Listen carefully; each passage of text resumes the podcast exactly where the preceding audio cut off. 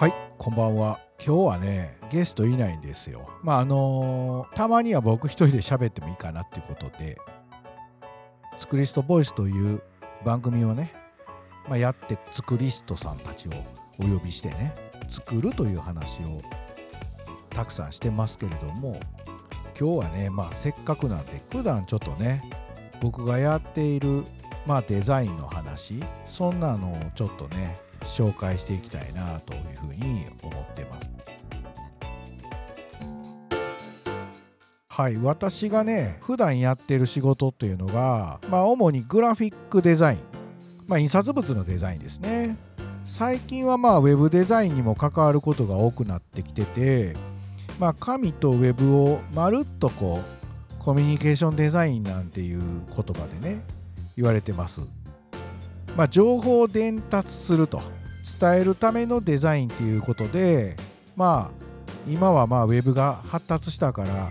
紙とウェブがねまあ今はなんかもうウェブの方が多くなってきてるというのも、えー、そうなんですけどもね。あの特にね日本はね古くから文字の読み書きができる人が多いんですよ。識字率が高いっていう言い方をするんですけどもね。もうなんか江戸時代の時からまあ割とちっちゃい子もね読み書きを習ったりとかしてて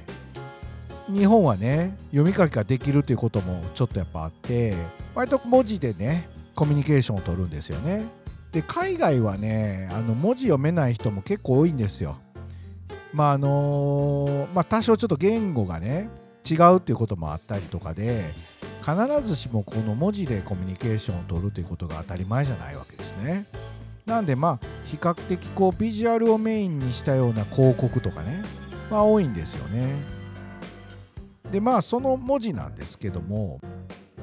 今はまあパソコンの中にフォントというものがたくさんまあ入っててまあすごい素敵にデザインされた文字がまあ非常に多いと。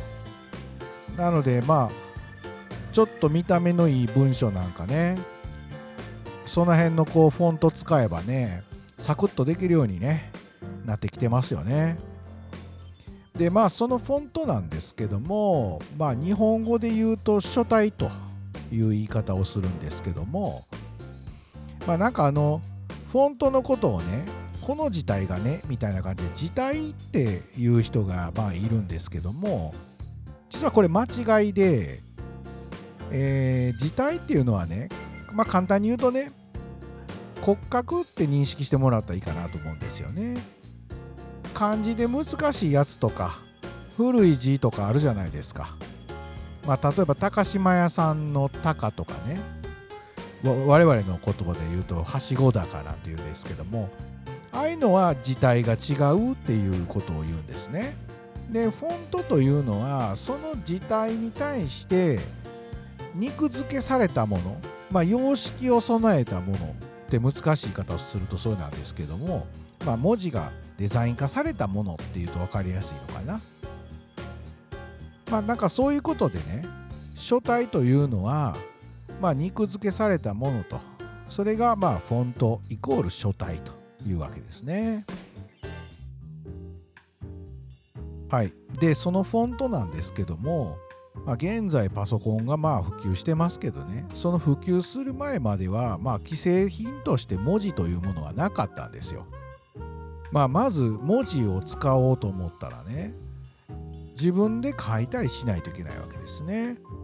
でまあ文字使うっていうのがまあ主に印刷業界で、まあ、文字の話しだすとね印刷の歴史とまあ並んでるというか深く結びついてるわけですよね。でまあちょっとそういう歴史的な話からすると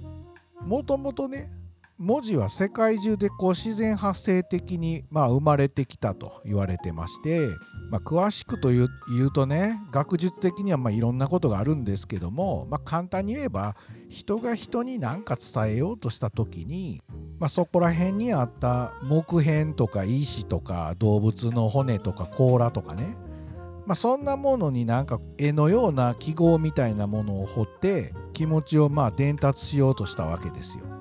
でそれがどんどん整理されてルールになっていって文字みたいなものっていうのがどんどんどんどん出てきたと。でまあなんかそんなんが言語になっていったんじゃないかっていうことですよね。でまあその時にね彫った素材の特性がねまあ例えばだからこう彫ったりするとまっすぐ彫ったんやけどピッて歪んでしまうとかピーってなんかこう羽になったりとか独特の調子とかねまあそんなんがまあ彫った素材によってねその特徴でそんななんかこう独特の調子とか羽っていうのが生まれてまあさまざまな何たら体とかって言って書体のね名前がついたっていうのがね書体のまあルーツなんですよね。ほんでまあいちいちね何回も何回も書いたりとか彫ったりとかするのがめんどくさいから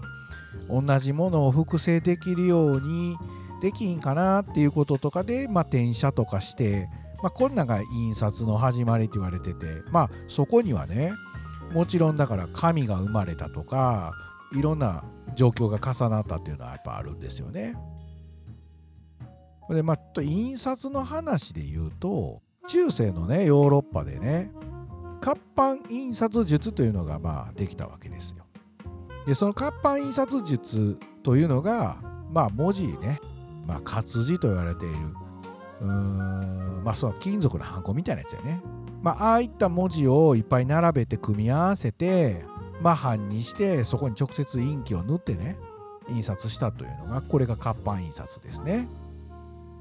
でまあ活版印刷ってね大体はまああのまあ宗教書、まあ、いわゆる聖書とかあとはそうですね楽譜とかねこういったものとかを印刷するために復旧していったわけですよ印刷物がね。でなんかあの、まあ、ベーシックな文字というのはその活字というものを使ってたんですけどそれ以外のものというのはやっぱこう自分で書くということがまああったわけですけどもえっ、ー、とねこれねハンコの世界でもそうなんですけどね。まあいわゆるそのいろんな書体がね収録されてる書体見本帳なるものっていうのがあるわけですよ。でその書体見本帳からまあ文字をねいろいろこう探し出してきてそれぞれの方が模写をすると。そのだから見本帳から模写をしてね。でちょっと自分なりのアレンジみたいなものを加えると。でそんなことで生まれているというのが文字なんですよね。これはねあの看板屋さん。日本でいう看板屋さんもみんなそうでちゃんとこうベーシックな書体のね見本帳みたいなものがあるんですけどもその見本帳からね皆さんまあ看板の職人さんとかが自分で書いてたわけですよね。今なんかほらカッティングシートとかってあるけどさなんかもう看板屋さんがちゃんと下書き書いて書いてたわけですよね。なんかねあのちょっと寂れた田舎町とかそういうとこ行ったりするとねなんかそういうところの看板かなんかをねじーっと近づいてみたらね鉛筆の下書きとかがね見えるやつあるんですよね。そういうのを見てもらうと書いててんなっていうことがわかるとは思うんですよね、まあ、あの古い商店街のねお店とかの看板の文字なんかもやっぱりこれもやっぱりこう看板屋さんがちゃんとこう書いててあのそれぞれにねなんか多分参考にしたような文字の形って多分あったと思うんですよね。でそれを見ながらデザインみたいなことで看板になったんじゃないかあのテントとかねそういったものになったんじゃないかっていうことですよね。まあなんか文字作ってるっていうことで言うとあの高速道路のサイン用のフォントとしてねちゃんとデザイナーさんがいたわけですよ。まあ講談ゴシックなんていう言い方をしてるんですけども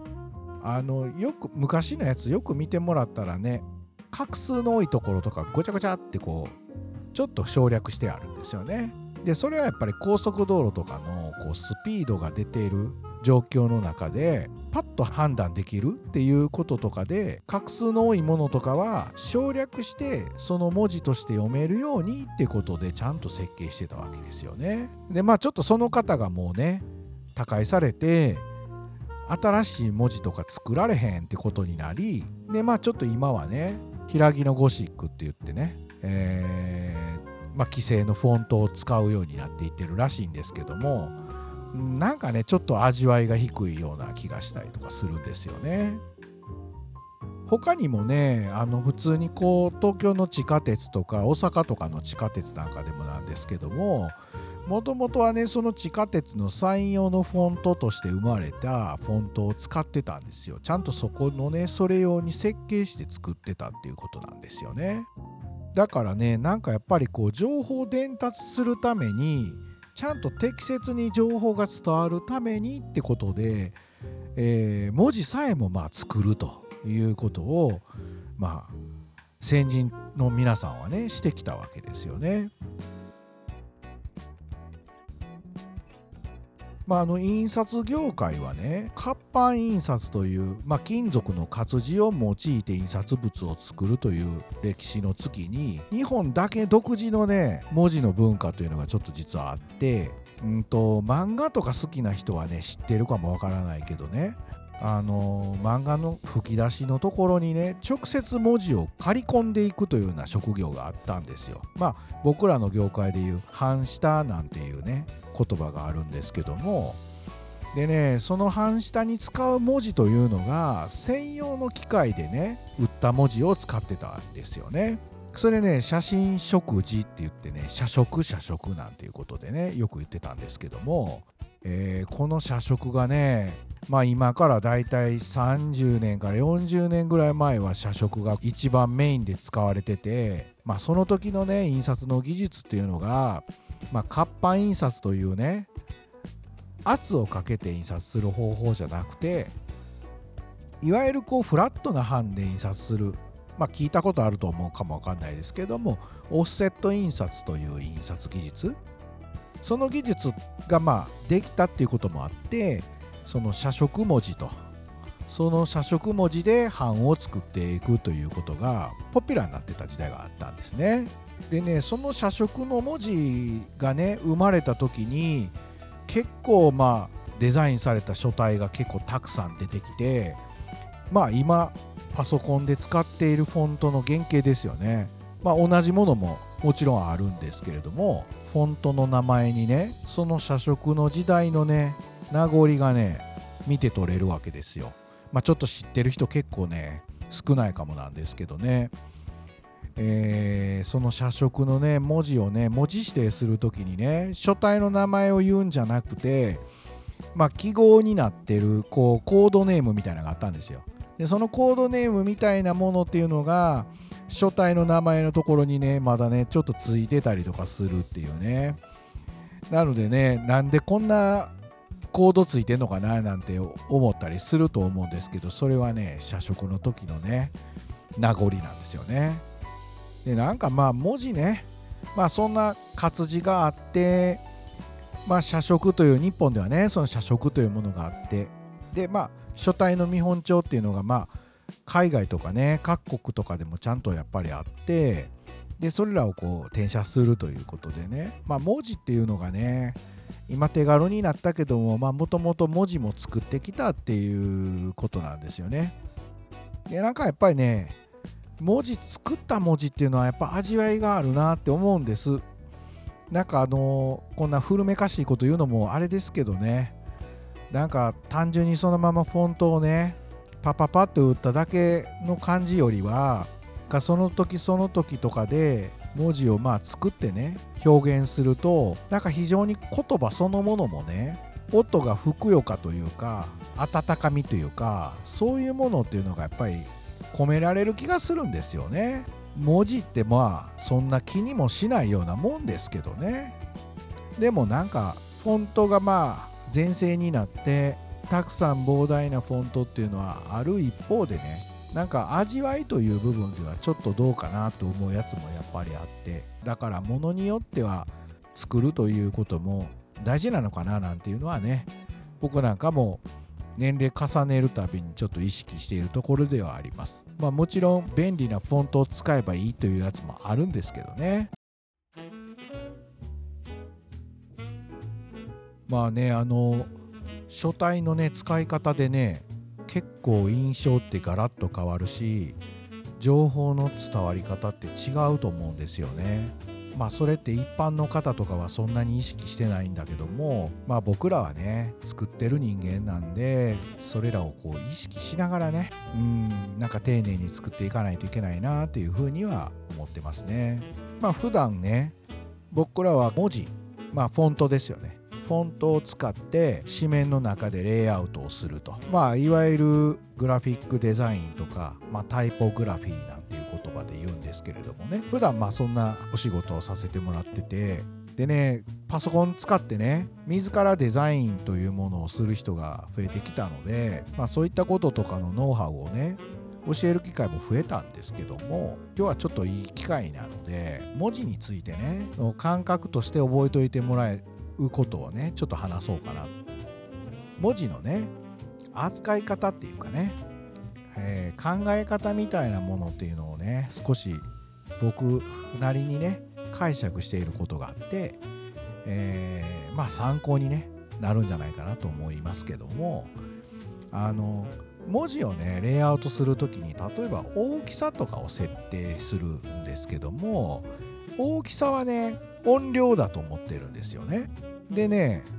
文字のね一つ一つの文字の感覚を僕はスピード速度だというふうに思っててであと書体というものは、えー、音色というふうに認識してるんですよ。なのでねまあ要は大きさとかあと文字の間間隔文字間と言われている間隔とフォントをね変えることによってで、まあ、言葉のその音量の大きさとスピードと読み上げるスピードとで音色というものだと認識するとね一行のキャッチコピーとかにどんな書体を使ってどの大きさでどの文字の間隔を空けて並べたらいいんだろうっていうことをねまあそんなことを考えながらレイアウトをするとなんかちょっとヒントになるんじゃないかなと思うんですよね。でそれをねなんかちょっと目立つようにとか感覚とかだけでフォントを選んだりとか大きさを選ぶとかいうことじゃなくてねその言葉をどういう雰囲気で伝えたいのかまあ要は演出の方法ということでね考えてもらうと文字のレイアウトってもっと分かりやすくできるんじゃないのかなっていうふうにはね思うんですよね。だからねまああの例えば一言だけ「あ」という言葉を紙面の中でいっぱいいっぱいに大きくしてそれを太いゴシックでね「あ」と書いたらねまあ要は大きい声で男の人とかが「あ」って言ったみたいな感じに見せることができるわけですよね。で締めの中の中央にポツンとちっちゃい感じでしかもまあ優しい字を使ったりするとねまあ音量が小さくて「あ」って言ってるような感じになったりするわけですよ。だから大きさと空きフォントの種類を変えることによってでまあなんか音が出てくるんじゃないかっていうまあ演出の一つとしてね使えるわけですよね。だからその感覚をね持っといてもらうだけでね全然違うというかね紙面の作り方が変わってくるということなんですよね。今日はね私が普段やっているね情報伝達するためのデザインまあコミュニケーションデザインということで普段仕事してますけどもまあ主にね文字というものを結構使いますからちょっとねまあマニアックすぎてもなんやなと思ったのでまあ文字について少しだけね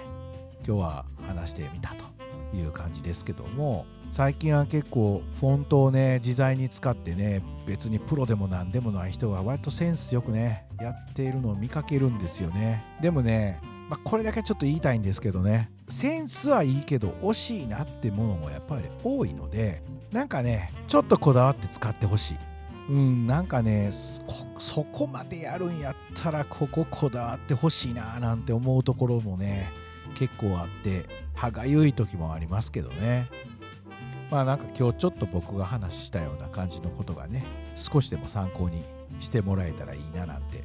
まあプロの人が聞いてたらねそんな普通やというようなことしか言ってないけどね。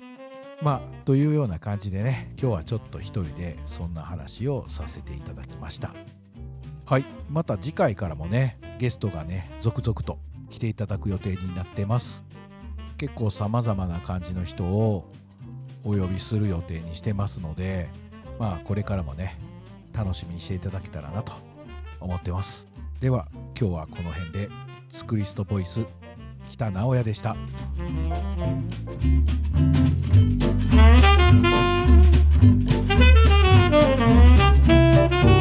thank